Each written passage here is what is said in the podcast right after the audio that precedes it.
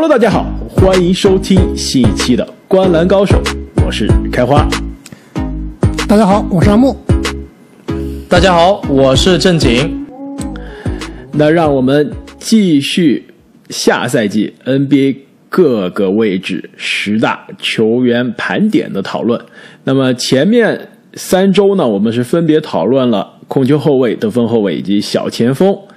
那在我们聊到得分后卫和小前锋的时候啊，都说啊，今年这两个位置上人才流失有些严重，因为有些大神受伤了，也有些球员呢，比如说移到了其他位置啊。但是我看了一下，我们今天要开始聊的这个大前锋的位置啊，我觉得竞争非常激烈，几乎是可以赶上控球后卫的竞争了。两位有没有这样的感觉？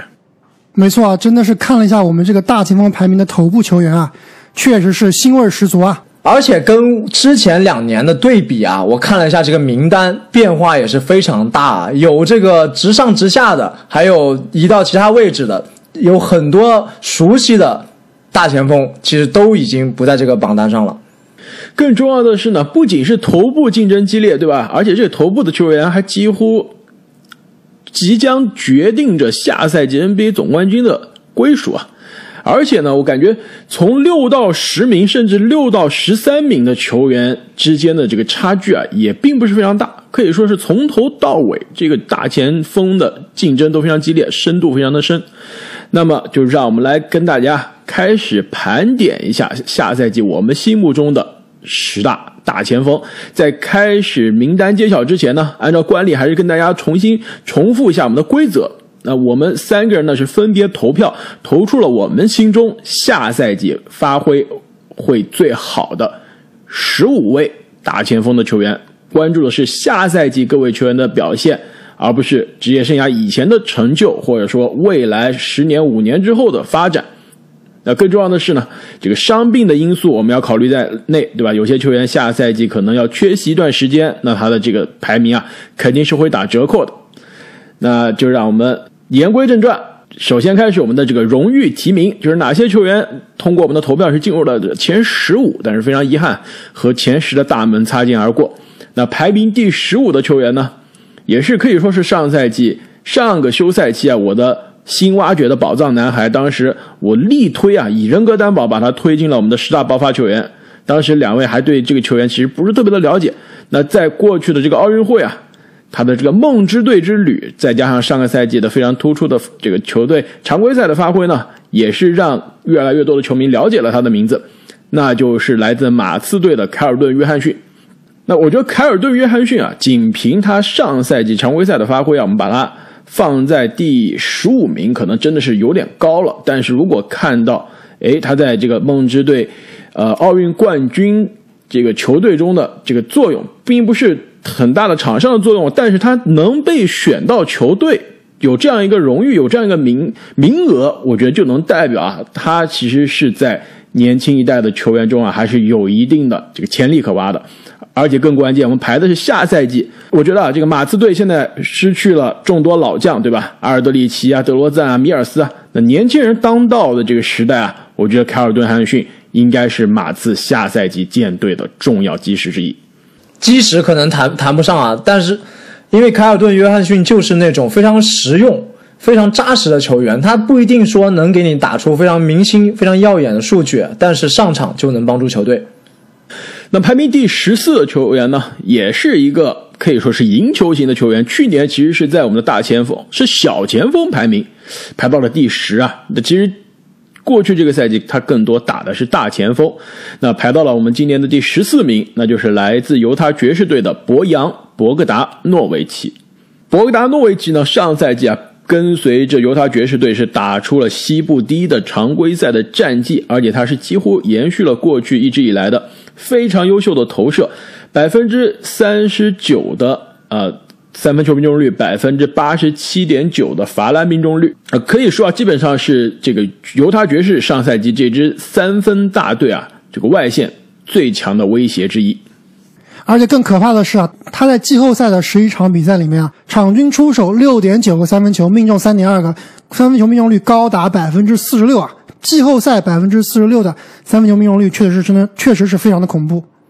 那么，我觉得第十四、第十五两位荣誉提名啊，一新一老，可能都不算有争议啊。我觉得接下来的第十三位，感觉啊，排到第十三可能就有些低了，很有可能引发争议。那就是来自底特律活塞队的大前锋杰雷米·格兰特。其实格兰特去年。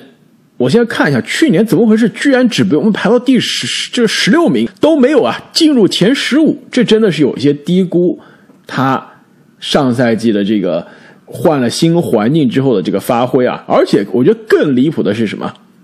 上赛季上个休赛期我们低估他就算了，他在打出了一个爆发赛季之后，对吧？现在我们再来看他接下来这个赛季的发挥，我们还是没给他放进前十。这个有点意思啊！我觉得阻碍格兰特排名的最大因素啊，不是他自己，是另外一名球员。他这个成绩能不能，他这个排名能不能进前十啊？主要是靠康宁汉姆。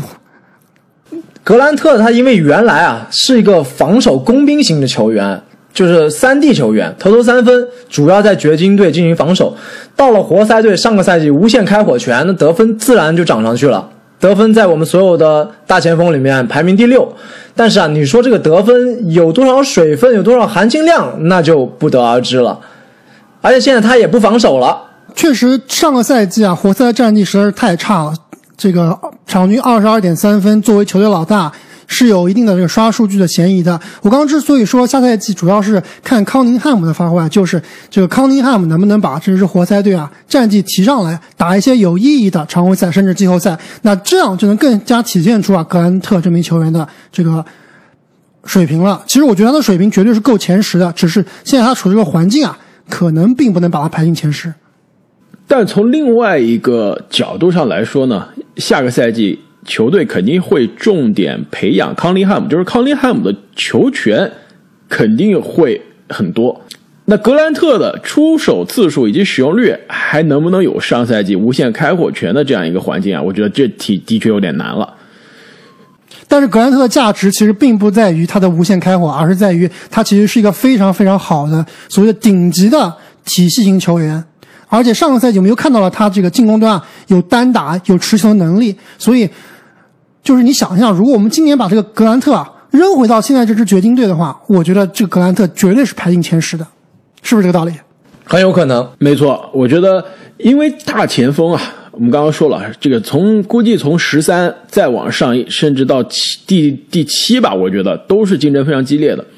大家数据看上去都挺好看的，可能最后最终的决定因素啊，这个区分度就是在看你打的比赛质量是怎么样的，到底是。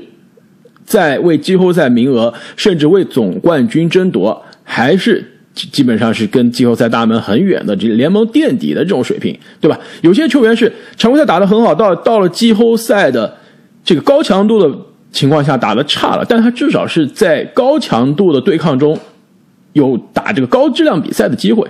像格兰特上个赛季很明显啊，其实虽然数据很好看，但是他的比赛他的对抗。强度，我觉得跟那些有机会打季后赛的前面的大前锋还是有一定的区别的。那正是这个原因呢，我觉得下面这个排名第十二的，去年排名第四的这个大前锋，我觉得他的这个下降的重要因素之一，也是跟球队上赛季的这个失败啊，也这个密不可分。那就是来自多伦多猛龙队的西亚卡姆。其实也不完全是因为球队的这个状况啊，他自己啊，确实比以前菜多了，这也没办法。再加上下个赛季的伤病啊，估计他现现在有消息说他可能要到年底，甚至是到全明星赛可能才会复出啊。那这个缺阵的影响也会影响他的排名。那西亚卡姆呢，是今年六月份刚刚做了左肩的这个手术。那这个手术的康复期呢，预计是在五个月左右。那六月中旬做五个月，算一下，差不多是到十一月中、十一月底才能基本上康复。那我康复之后，我估计回到比赛的状态啊，可能还要一个月。所以说年底，我觉得是比较啊正常的一个预期。那如果猛龙对吧？这个赛季真的是没有战绩压力的话，那真的很有可能像郑经所说，他的这个真正的恢复的时间向后推，甚至推到全明星赛前后，这个二月份、一月份、一月底的这样一个时间，我都不惊讶。更关键的是呢，上个赛季啊，西亚卡姆在即使受伤之前，他的这个效率啊。跟之前一个全明星赛季相比，也是有很大的下滑，得分变少了，更关键是得分的效率变低了。这个三分球命中率居然降到了百分之三十以下，这一点是让大家是非常的失望的。而且，其实如果大家看这个西亚卡姆的这个退步啊，都不是从这个刚刚结束的这个赛季开始的，是从那个气泡开始，对吧？没错，在气泡里面。就是一九二零赛季最后在迪士尼打的这个气泡的十八场比赛中，季后赛加这最后的排位赛啊，十八场比赛场均三十六分钟，西亚卡姆这个场均十六点九分，六点八个篮板，三点二个助攻，百分之二十六点五的三分球命中率，百分之七十一点六的罚篮命中率。这当时我记得阿木你是排了一个气泡最差阵容梦之队是吧？噩梦之队，西亚坎普是不是当当时是？榜上有名，没错啊，确实是当时的最失望球员之一啊。就其实我们看齐拉卡姆上赛季的数据啊，场均二十一点四分，好像看起来还不错。但是如果你看真正看猛龙的比赛啊，你会发现这个西亚卡姆这名球员跟之前就是当年夺冠时候卡哇伊身边的西亚卡姆啊，感觉真的是两个球员。之前感觉是防守非常积极，然后呢进攻端啊，特别是篮下终结啊，各种花活，这个西亚卡姆大旋转无人能敌。现在看他这个比赛啊，就特别是篮下这个终结啊，是非常的便秘。看他打球，现在真的是非常捉捉鸡啊。其实从某种程度上来说，西亚卡姆有一点点像一个弱化版的字母哥啊。他的优势其实是在进攻转换当中做一个终结者，或者是在防守端做一个轮转扫荡的这样一个防体系防守球员。那他现在在猛龙队啊，尤其是在气泡赛之后，刚刚说到这个退步。他是被推到了一个他不适应的球队老大的这样一个位置，优点其实我们很难再看到了，但缺点啊被无限的放大了。那说实话呢，西亚卡姆从之前一年排名第四，现在被我们排到十名之外，还是稍微有些低了。但是呢，关键就是他现在这个伤情啊，让他下个赛季的这个归期未定，而且这我觉得直接会导致下赛季的猛龙呢。也不会是在一个为季后赛名额、为季后赛排名争夺的这样一个状态，对吧？基本上上个赛季是错失了季后赛，那下个赛季又没有了队魂洛瑞，那西亚卡姆又是归期未定，那基本上就是一个培养年轻人，几乎是半重建状态的这样一个球队了。那对于西亚卡姆的这个受伤归来之后啊，很有可能他打比赛也没有特别大的赢球的压力，所以。这西亚卡姆才会非常的遗憾啊，被我们排到了十名之外。而且上期节目我们讲这个 OG 安努诺比的时候也提到了，很有可能从下赛季开始啊，猛龙队的舰队核心可能会从西亚卡姆转移到了 OG 安努诺比。就所以，哪怕是西亚卡姆回归之后啊，他在球队啊未必仍然能保持球队老大这个地位了。那聊完了排名第十二的西亚卡姆，排名第十一的大前锋就是来自孟菲斯灰熊队的。小杰伦·杰克逊 （J.J.J.），那上个赛季呢，J.J.J. 是被我们排到了第十二名啊，因为当时 J.J.J. 也是因为受伤，而且呢，其实当时他的这个归期也是未定。我们当时预预计 J.J.J. 是可能会在三四月份回归，一月份是吧？我记得刚开始最初的预计是一月份回归。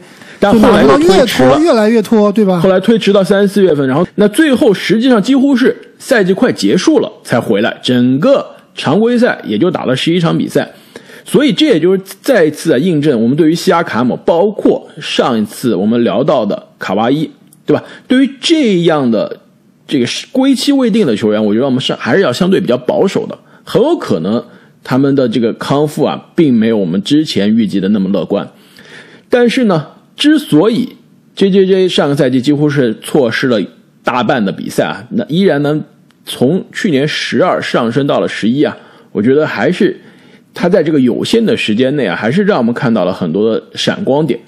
而且下个赛季呢，灰熊虽然基本上是不会在季后赛的这个行列了，对吧？一球队的这个交易这个人员的变动也是证明球队可能是真的是在放长线钓大鱼，为未来做准备。但是这个人员的被动让 J J J 的这个下赛季的地位是上升了，对吧？球队交易走了内线的第一进攻选择瓦兰丘纳斯，那其实现在换来的亚当斯，我觉得基本上也不是这个灰熊队的这个舰队的时间线上的选项。所以这些这些很有可能啊，下个赛季打着打着就成为球队的真真正的中锋了。两位怎么看？那其实我是半个灰熊球迷啊，那确实灰熊之前的比赛看的非常多。其实刚刚开花说这个 J J J 地位会提升啊，我觉得其实他之前在球队就是已经是球队老二的地位了。这个确实在内线的瓦兰丘纳斯拿球触球的几率会更大，但是球队其实。主要培养的还是 J J J。那之前在气泡赛的那个赛季里面啊，他在气泡里面打的是非常非常的出色。在受伤之前呢，是这个一度啊是三分球命中率一度是高达百分之四十以上。而且我记得他气泡啊三场比赛场均二十五分。然后在那那之后就受伤了。受伤以后，那上个赛季的回归确实比较晚。而且呢，虽然刚刚开花说了打出了一些亮点，但是总体来说啊，他的这个状态还是比较差的。但是我认为啊，下赛季 J J J 还是有很大的发展空间的，而且我认为他很有可能在下赛季会去争夺这个最佳进步球员，所以他应该是在我的这个十大爆发球员里面当中的一个。其实 J J J 已经第三年被我们排在类似的位置了，一直都是让人觉得很有潜力，但是一直没有突破我们这个前十的大前锋这个天花板。那我们看他上个赛季啊，由于伤病的原因。每场只上场二十三分钟左右，是我们所有大前锋里面最低的。如果你换算成三十六分钟的话，他可以拿下二十二分、八点七个篮板、恐怖的二点五个盖帽和一点七个抢断。其实这样的上限啊，确实是未来可期的。但他这个三分球啊，刚刚有说到，应该是属于 J J J 一个非常重要的武器，但是他的命中率啊不是特别稳定。如果他下个赛季能够练出一手更加靠谱的三分，跟这个莫兰特一内一外的配合，我觉得他的排名啊还是有上升的空间的。那除了三分球的稳定性啊，我觉得 J J J 要成为联盟顶级的这个大个子球员啊，还有几项。是需要提升的，一个是他的篮板，就是他职业生涯一直是属于基本上抢不到篮板的那种球员，这个场均篮板基本上就是五个六个左右。那下个赛季，如果你是球队的，对吧？未来舰队的内线基石，你的篮板数肯定要上去。另外一个呢，就是 J J J 他的内线啊，进攻技巧还是非常的薄弱，基本上就是个外线的炮台，一个真的是空间型的呃四五号位，其实跟。印第安纳步行者的中锋迈尔斯特纳其实挺像的，就是盖帽非常强，篮板比较弱，但是三分非常的准，有这个投射的距离。但是 J J J 是有持球进攻的，特纳是完全无法持球的。没错，但是 J J J 他的持球进攻是面框持球进攻的技能，他没有内线被打的技能，没有内线的脚步，没有篮下得分的技巧。作为一个大个子球员，对吧？J J J 身高非常高，大个子球员，他投篮。百分之二十是在篮下，这真的是非常少了。百分之四十八的出手是三分线外的，这基本上就是一个炮台性的球员了。就百分之五几乎就是百分之五十的投篮是投三分球的。所以，这个大个子球员你有射程是好事，但你不能只有射程，对吧？你必须还是有篮下的得分的技巧的。所以，我们现在看 J J J 啊，是希望他可以未来成为前十的大前锋。那如果以前十的这样一个标准来衡量，那他必须进攻的技巧啊再进化、再全能一些，才能进入前十的讨论。我觉得这一届最大的问题啊，是他这个下盘啊不够稳，下盘的力量不够大。其实刚才这个你说像特纳，我倒觉得这一届特别像一个这个今年啊刚刚进入联盟的球员，他跟这个骑士队的莫布利亚其实是非常非常类似的，有没有这种感觉？技术非常好的外线，身体素质非常爆炸，但是呢，下盘不够稳，力量不够强，这个篮板球抢不到，篮下进攻技术有限。哎，还真的有那么点意思。那么聊完了五位得到荣誉提名，但是没有最终进入前十的球员，那接下来让我们一起揭晓下赛季我们心中的排名第十的大前锋，那也是去年。排名第十的大前锋，来自费城七六人队的托比·哈里斯。那上个赛季啊，我们把哈里斯排到第十，我当时说哈里斯就是前十守门员大前锋版的 CJ 麦克罗姆。现在看来又是一模一样，而且他两个赛季的数据基本上连少小数点就差这个一两位，就基本上就是翻版的。但是的确啊，命中率效率是提高了，但是这个技术数据基本上跟之前的一个赛季一九二零赛季如出一辙。但是最大最大的区别就是他的季后赛数据啊，基本上是翻倍了。就上个赛季他的季后赛是打的极其拉胯，导致很多七六人球迷啊是对他非常的抓狂。然后今年常规赛的时候啊，这个哈里斯又强势回归啊，导致当时这个网络上疯传的这个给哈里斯写道歉信啊是非常非常有意思。好多球员都是填这个哈里给哈里斯道歉信的这个表啊，就是填这个之前骂他不行呢，主要是因为自己不懂球。但是，但是这个道歉信。对吧？还没有寄出去呢，就又开始打脸了。你别忘了，的确，这个去年就是二零二零的季后赛，他是进了阿木的你的这个气泡最差的阵容，可能是荣誉提名。他可能当时是 MVP 是吧？啊，MVP 啊，比比荣誉提名差多了。MVP 最差，但是他今年二零二一的季后赛首轮真的是非常厉害。你刚刚说的那个什么道歉信啊，什么都是首轮。场均二十五加十加四，那看上去这真的就是，对吧？全明星级别了。虽然职业生涯没有进过全明星啊，但次轮什么水平啊？十九加七加三，又开始老味道了，又开始熟悉的味道。更关键是关键的天王山之战啊！这哥们打了三十七分钟，你们还记得他数据吗？我问你，他这天王山之战打了三十七分钟，他的篮板、犯规和得分哪个更多？犯规更多是吧？有点难过。四分四板四犯规，一样多，对吧？你天王山之战三十七分钟，你你十一投两中，这这不是又又是熟悉的味道了吗？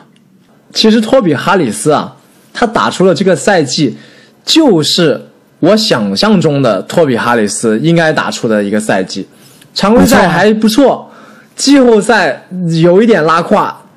呃，某些某些比赛有点拉胯，总体来说还是对及格的，应该是正正常，对不突出，就好像啊一个你不怎么喜欢的相亲对象，对吧？颜值一般，但是不拖后腿，而且呢，考虑到他这个合同啊，他的这个彩礼或者是说嫁妆啊，稍微有一点多，但是这个七六人咬咬牙还能接受，就是这么一个状态，非常的中庸，但是有有一点点尴尬。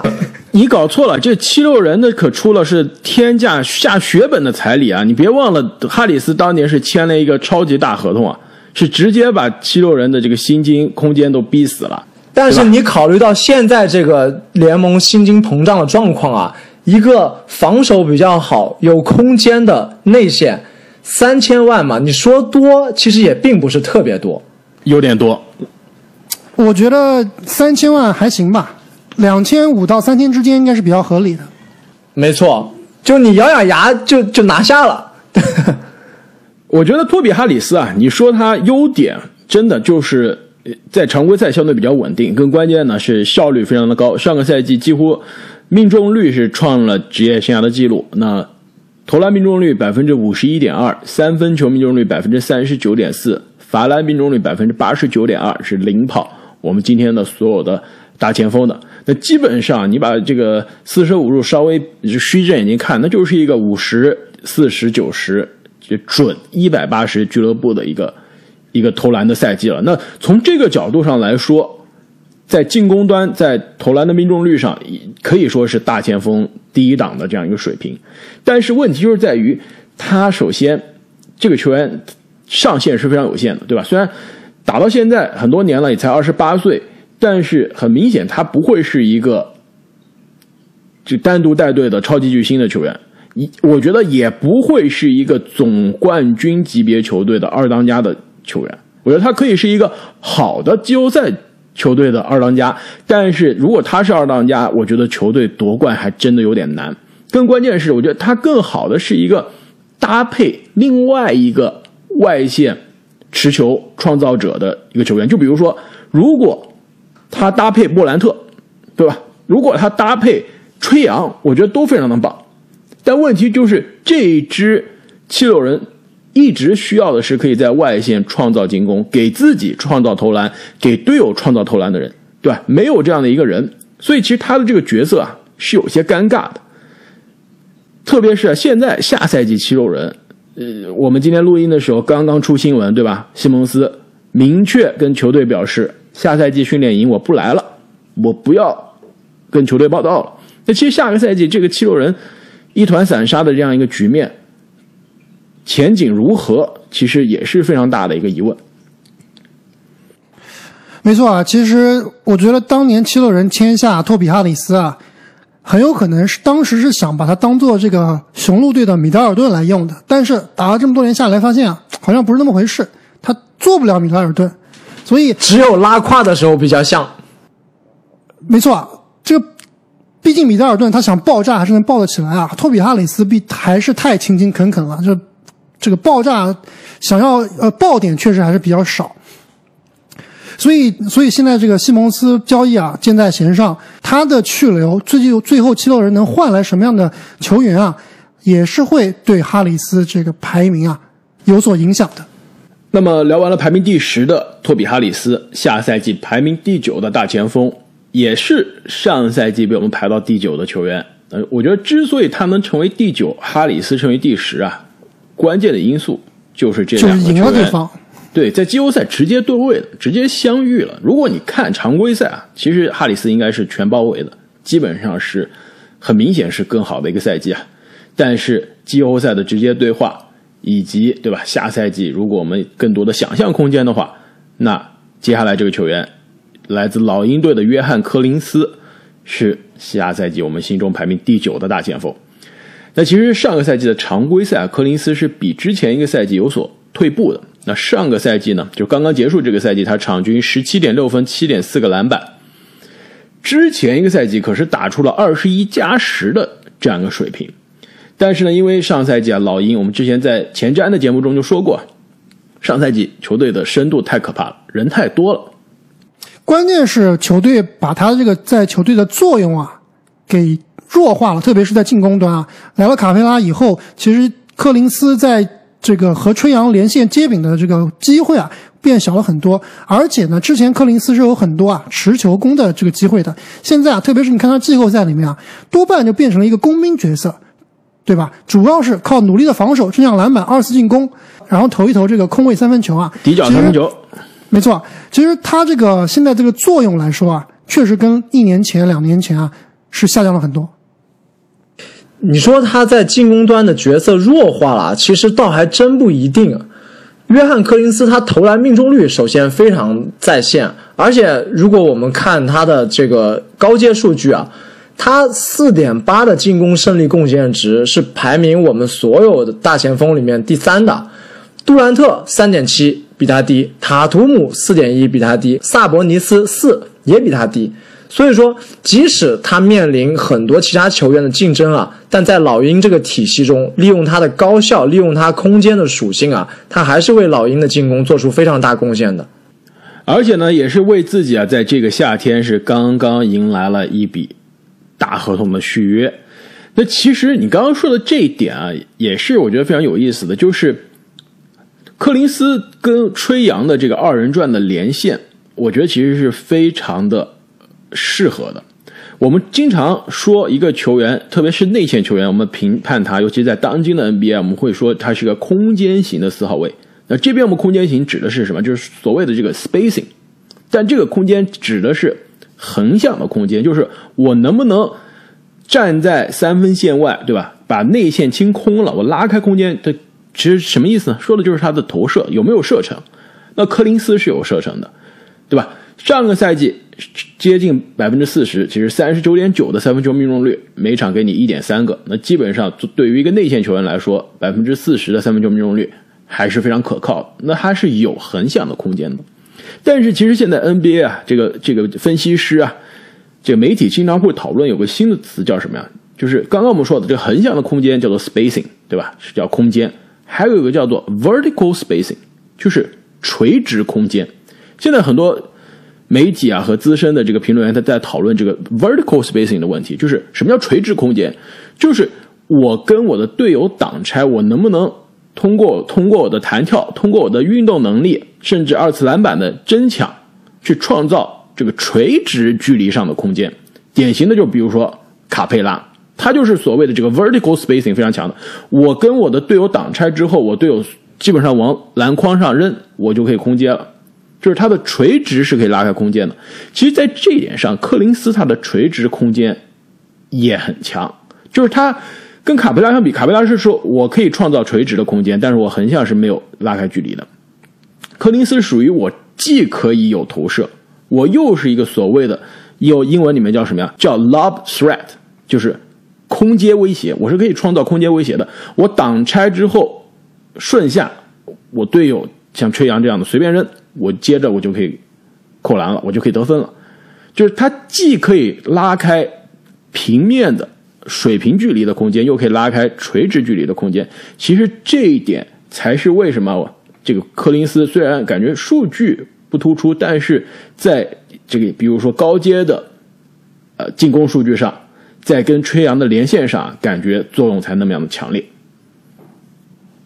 但是呢，我觉得对于年轻的柯林斯来说啊，其实他的这个问题连续两年其实没有非常好的这个改善，那就是他的这个防守。其实去年我们说柯林斯的时候，就是觉得他的这个防守其实是有一些拖球队后腿的。那我觉得其实看了过去这一整个赛季的老鹰的球啊，我觉得柯林斯就是属于防守其实还挺积极的，而且呢他的这个身材硬件条件还有，但是防守的这个呃效果啊真的是有些不太行。那下赛季呢？如果他可以啊，在我们这个榜单上有机会再往上冲一下，我觉得一方面是他的防守，那另一方面呢，就是老鹰的战绩啊，可不可以从上赛季的这个惊艳的表现的基础上，还能给我们带来惊喜？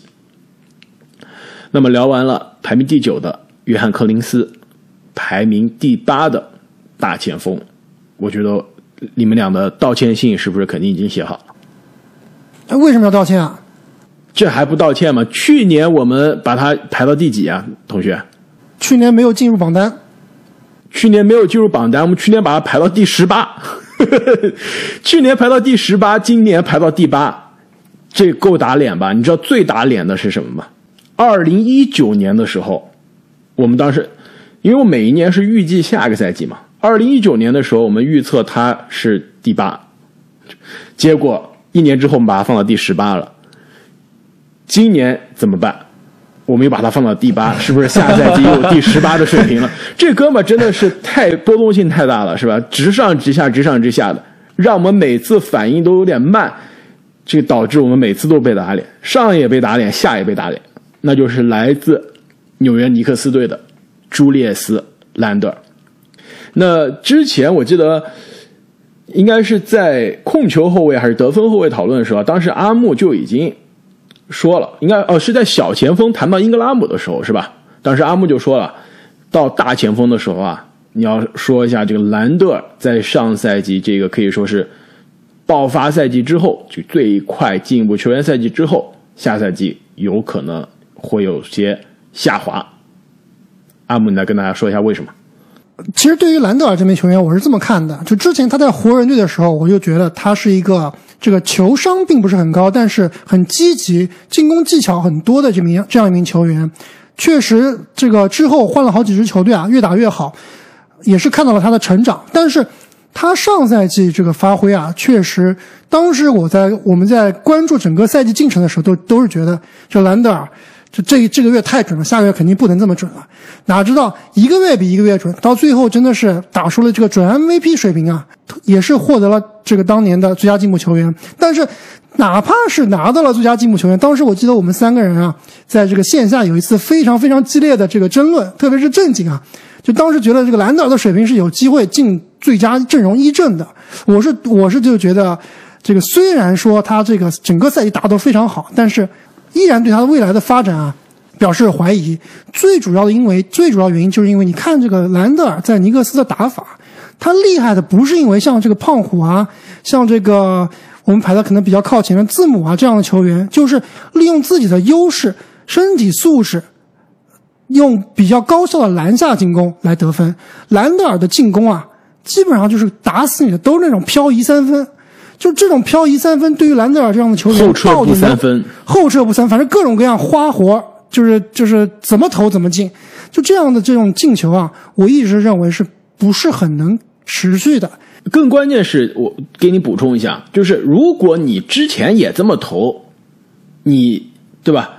呃，现在这么投，但是命中率差不多也就算了。这哥们儿是我越投越飘，但是我命中率三分球命中率从之前的百分之二十七。对吧？这投的更加夸张之后，变成了百分之四十一，出手更难了，出手更多了，反倒我更准了，而且是飞跃式的增长。这个命中率的提升，我觉得肯定是有他练的成分，这个肯定是不能打折的。但是绝对有一些偶然和运气的成分。我觉得下赛季在维持这样的三分的出手量的情况下，维持超过百分之四十一的三分球命中率啊，我觉得这个太难了。确实，这个三分命中率是有点吃饺子了。我记得之前的节目里面，我们讨论到兰德尔的时候，开花对兰德尔缺点的描述里面就有他三分球不行的这个担忧啊。但这个赛季简直是令人大跌眼镜，而且兰德尔上个赛季不但是三分球准啊，他的这个组织好像也突然开窍了，场均。六个助攻，这个也有可能有一定吃饺子的成分。但我们抛开吃饺子不谈，他上个赛季二十四加十加六这个数据，你们在历史上有见过类似人打出过这样的数据吗？勒布朗詹姆斯啊，年年打出这样的数据。约基奇啊，那詹姆，那詹姆斯可没有十个篮板啊。约基奇可以有啊。确实，这这个数据真的有一点跻身历史级别数据的嫌疑了。真的非常夸张，没错，光看数据，而包括他对上赛季尼克斯的贡献，我觉得我们之前讨论的这个兰德尔进最佳阵容一阵啊，其实是有他的道理的，对吧？一阵我觉得还是讨论的，我觉得一阵还是有点难。关键你比如说字母哥，对吧？你这个基本上就锁定了一个，卡哇伊又要锁定一个，对吧？对，从纯数据上来说是有讨论的空间的，但是肯定从各方面综合来看，很难去进一阵。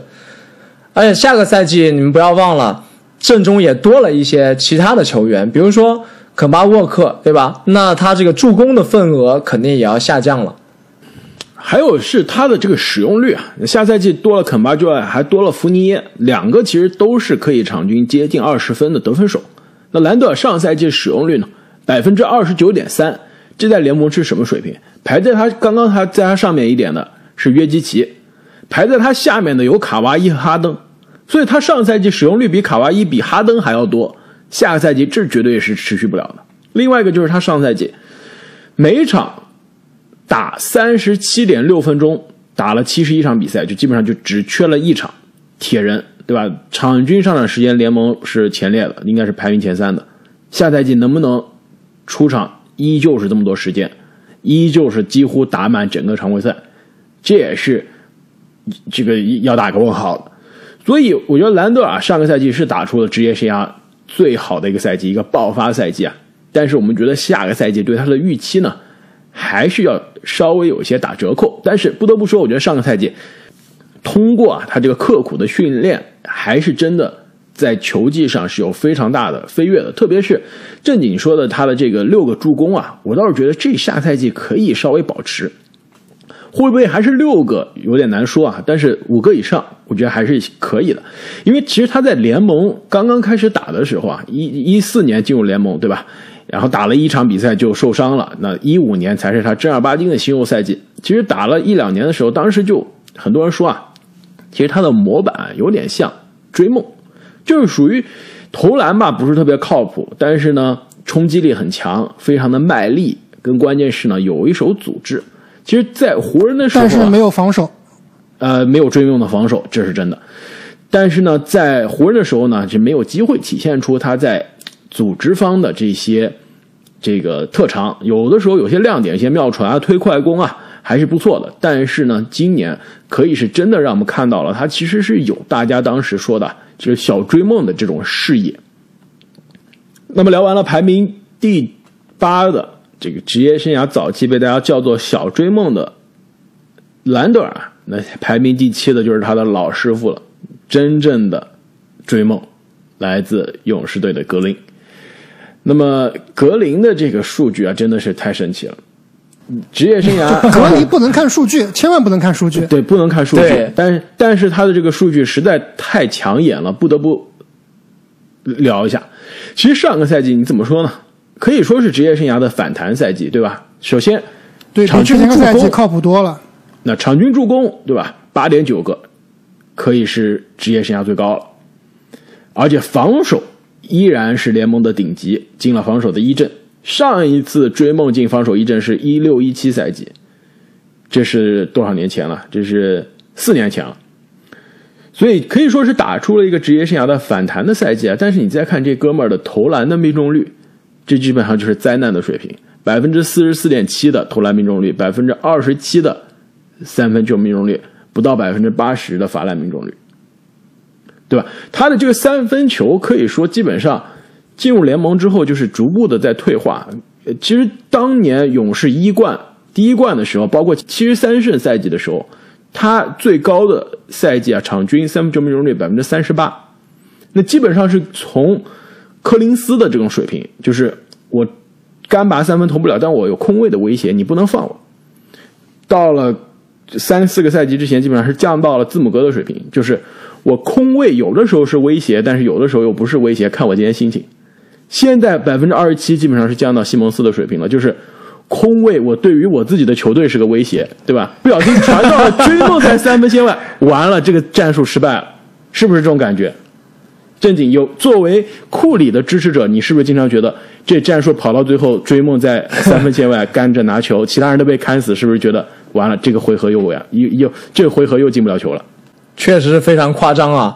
在前十的大前锋里面，追梦真的是一个异类啊，可以说他是前十进攻最差但防守最强的球员了，真的非常夸张。但是说回到他刚刚这个助攻啊，追梦之所以能排在榜单的这个位置，也就是靠他的防守和组织了。我称他是史上最会传球大前锋，应该是没什么争议。职业生涯到目前为止，场均五点三个助攻，排在第二位的克里斯韦伯只有四点四个。那么我其实我想让你们猜一下，就是单赛季场均助攻最多的大前锋排名前五，你们猜一下都有谁？单赛季是吗？对，那肯定第一名肯定是追梦了。这个上个赛季场均八点九个助攻，这基本上就是控球后卫的水平了。应该有巴克利吧？没错，排名第一的就是上个赛季的追梦，排名第二名到第五名的分别是追梦、追梦、追梦、追梦、追梦，前五全被他占了。就是从这个一四一五赛季勇士开始崭露头角之后啊，除了上上个赛季的这个划水赛季之外，追梦都是大前锋里面传传球最强的球员。其实说到这个一四一五赛季啊，我我倒是想起之前我们有个讨论啊，这这其实应该是不到一个月之前吧，我们其实我们三个人有个讨论，就是怎么样评判马克杰克逊和史蒂夫科尔对于这个王朝勇士的贡献。其实我一直觉得，就是马克杰克逊，对吧？作为勇士这个王朝球队的打基石的这个教练，尤其是开发呃追梦啊。啊，克雷啊，甚至是库里啊，是功不可没。但是我觉得王朝真的是崛起啊，真的是从一支优秀的年轻球队到了总冠军级别的球队，再到王朝球队，还是依靠科尔的最后的这个改变，就所谓的这最后百分之五的功夫。其实这是从所谓 good to great，就从优秀到伟大的这个区别，非常好的一个改变。典型的例子就是追梦身上，追梦。从小前锋变成大前锋，从替补变成首发，顶替大卫里，在一四一五赛季的时候，这就是勇士王朝的崛起。就是追梦刚进入联盟的时候，是作为一个小前锋、伟大前锋，而且是替补。但是自从科尔教练把他顶到了首发大前锋的这个位置上，勇士的内线从博古特加大卫里，其实现在看来几乎就是空间灾难。而且也也没有策动，就是两个大桩子，变成了博古特加追梦，并且如果打死亡五小的话，他就是一个持球这个组织型的中锋，一下子把勇士的进攻打活了，防守也更好了。所以其实追梦的这个职业生涯的转变啊，也是伴随着勇士王朝的这个崛起。但是你刚刚说啊，追梦在联盟历史上可以说是助攻第一档的大前锋，但你知道他上个赛季有一个高阶数据是创了联盟历史记录吗？得分助攻比不是得分助攻比啊，而且这个历史记录我今天看到之后非常的惊讶，而且基本上我看没有这个媒体聊过，我觉得这真的是非常好，可能有可能是我们第一个发现的，那就是有一个高阶数据啊，叫做。失误率就是你一百个进攻回合中有多少个失误。追梦这个失误率百分之三十一，联盟排名第一。排名第二的球员是步行者的 TJ 麦克康奈尔，只有百分之二十点九。这两个人之间差了百分之十一。而且你知道追梦的这个百分之三十一是什么水平吗？联盟历史的第一名。之前没有一个球员这个失误率是超过百分之三十的，追梦上个赛季给你了百分之三十一。就虽然他场均失误并不是特别多，差不多三个，对吧？其实你跟呃我们刚刚说的这个兰德尔相比还少了零点四个，但正是因为他的出手少，他参参与的这个进攻的回合少，所以他的这个失误率是历史级的高。就凡是他出手就失误呗。三个失误一个，那么其实对于追梦啊，下个赛季的我们的预期，基本上聊他下个赛季表现，基本上是避不开啊下个赛季勇士的状态以及勇士的战绩。那么正经啊，作为勇士的球迷，你下赛季有什么样的预期？哎，只能说谨慎看好吧。这个老生常谈了，又是回到了人员齐整，汤普森的伤情上面。如果汤普森。健康的话，那当然勇士是非常具有竞争力的。但如果像我们所说啊，他这个防守端退步，由于伤病带来的这个横移的影响很严重的话，那光靠库里和追梦两个人，那我们上个赛季也看到了，所以说只能是谨慎看好了。那么聊完了勇士队的追梦啊，我们关于下赛季十大大前的讨论的上半期就到这里，下半期的讨论啊。应该会更加精彩，各位听众朋友们不要错过。